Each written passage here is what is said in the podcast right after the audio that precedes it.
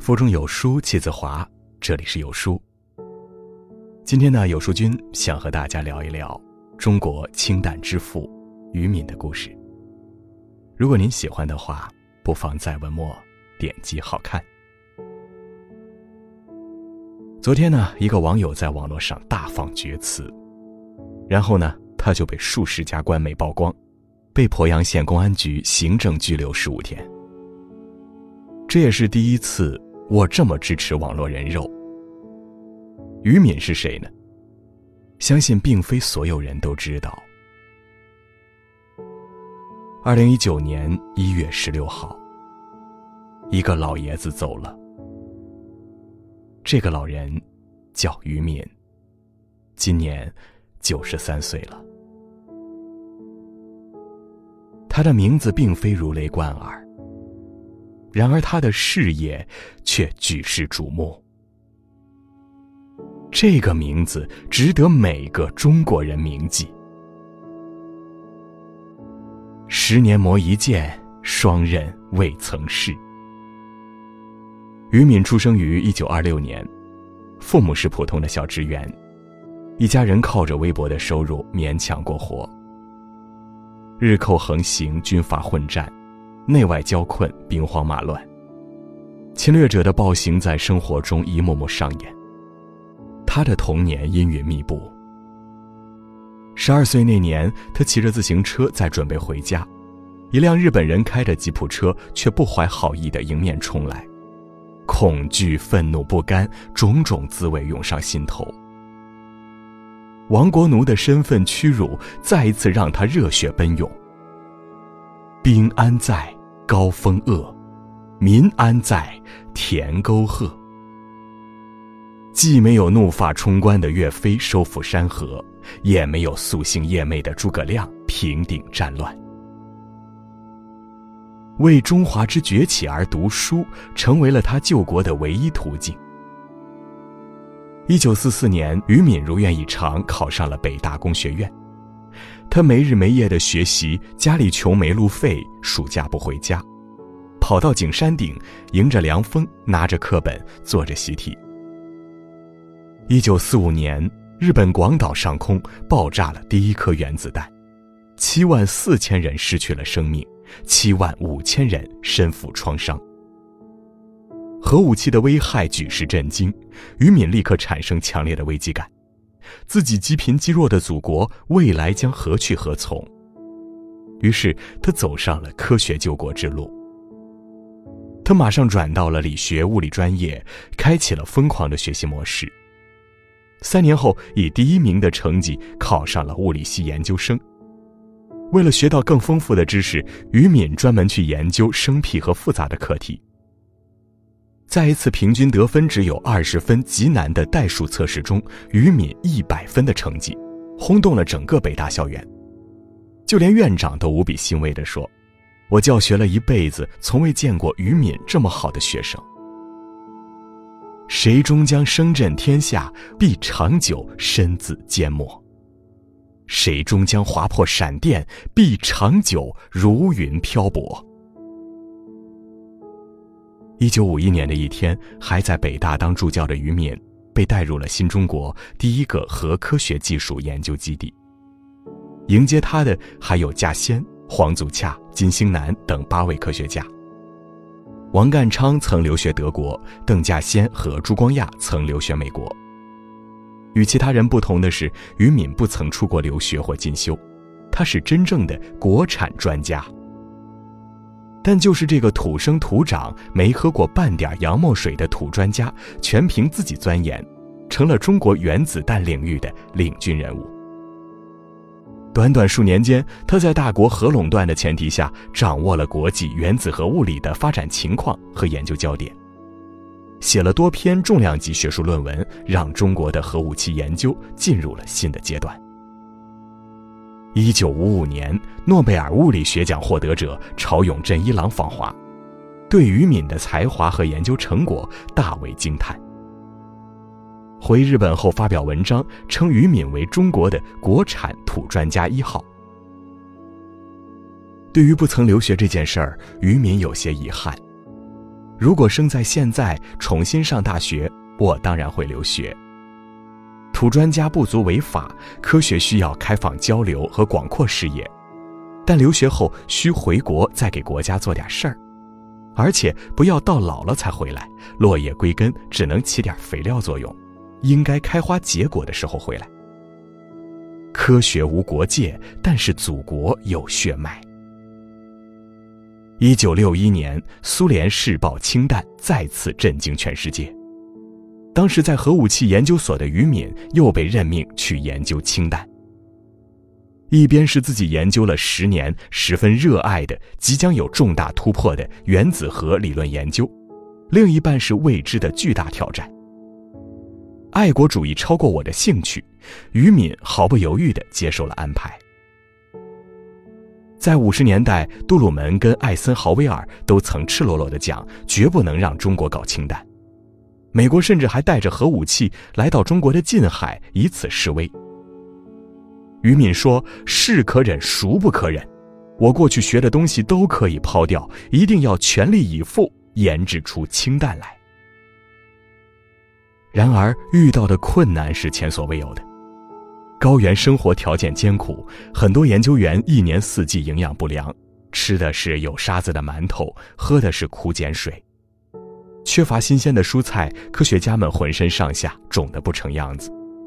戈壁飞沙走石，大风如刀割一般，冬天气温零下三十摄氏度，道路冻得像搓板。科研条件简陋，于敏和同事们面临着前所未有的困难。当时所里唯一一台计算机，百分之九十五的时间要用于原子弹，留给氢弹的时间只有百分之五，且时间通常在夜晚。对此，于敏说：“比起美国、苏联来说，我们是穷人，穷人就要有穷办法。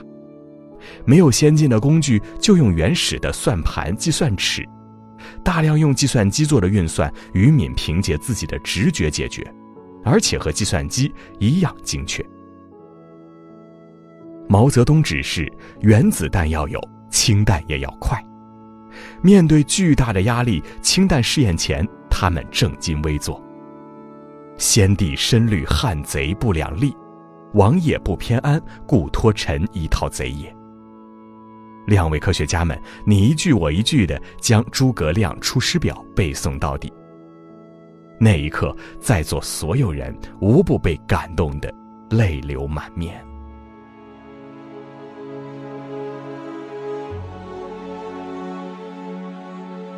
熟知不向边庭苦，纵死犹闻峡谷香。一九六七年六月十七号，巨大的蘑菇云在罗布泊上空绽放，我国第一颗氢弹空投爆炸，试验成功。爆炸当量竟然是三百三十万吨，举世瞩目。从第一颗原子弹到氢弹，美国用了八十七个月，苏联用了七十五个月，英国用了六十六个月，法国用了一百零二个月，而我国只用了二十六个月，赶超法国，成为世界上第四个拥有氢弹的国家。哪有什么一夜成名，不过是百炼成钢。核武器进入新阶段，每个国家都还在继续研发，而中国更不能放弃。于敏继续带着团队投入到二代氢弹的研究中。夜以继日的高强度研究工作压弯了他的腰，高辐射的放射性物质一点点侵害着他的身体。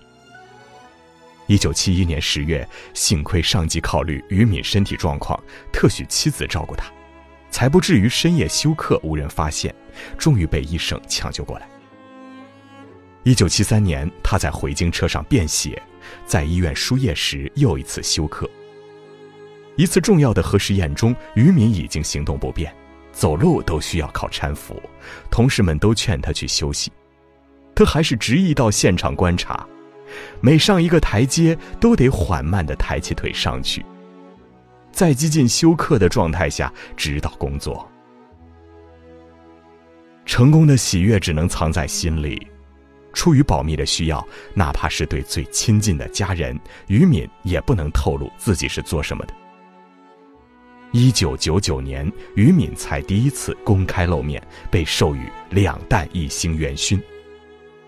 又过了十六年，二零一五年的一月九号，他第二次公开露面，摘得国家最高科技奖桂冠。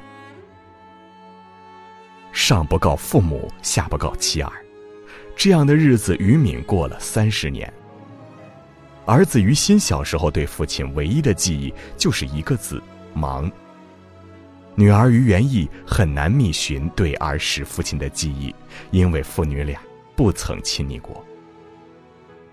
当妻子得知他的真实工作后，惊讶地说：“没想到老于是搞这么高级的秘密工作的。”其实，男人最幸福的事莫过于妻子的温存和子女的环绕，而于敏几乎没有机会体会家庭的温暖和幸福。于敏深爱自己的妻子孩子，却为了国家流逝了陪伴家人的时间，即便是回家，也立刻躲进书房。于敏爱家，但更爱国。他把这份寂寞紧紧藏在心里，满怀对妻子的愧疚，只想等研究完成后再回归家庭。只是这无穷无尽的一腔报国热血，却让他几十年都投身于国家的怀抱。他说：“我这一生亏欠了妻子，亏欠了子女，唯独没有亏欠国家。”妻子无怨无悔承担了照顾家庭的责任，整整五十五年。就是这份深情，给了于敏为国奋斗的勇气和力量。唯将终夜常开眼，报答平生未展眉。在妻子走后，于敏总会睹物思人，独自咽下内疚的泪水。人生自古谁无死，留取丹心照汗青。对于业界公认的“中国氢弹之父”这一美誉，于敏本人并不乐意承受。核武器是成千上万人的事业，必须精诚团结、密切合作。一个人的力量是有限的。淡泊明志，宁静致远。事了拂衣去，深藏身与名。于敏和诸葛亮一样，为了伟大的事业鞠躬尽瘁，死而后已。还记得《三体》的主角罗辑，为了守护地球不被三体人入侵，他当了五十四年的执剑人，数十年如一日的默默守护着能摧毁地球和三体文明的神器。而于敏老先生正是中国的执剑人。何为英雄？英雄不过是身披铠甲的凡胎肉骨，忍着剧痛把自己打造成了铁血金刚。鲁迅说：“自古以来，我们就有埋头苦干的人，有拼命硬干的人，有为人民请命的人，有舍身求法的人，这就是中国人的脊梁。”正是因为有这样的国之脊梁，我们才能挺直腰板，做一个大写的中国人。他不是明星，没有流量，但是他的付出足以维护你的生命安全，捍卫祖国的尊严。国之脊梁，于敏院士，您当之无愧。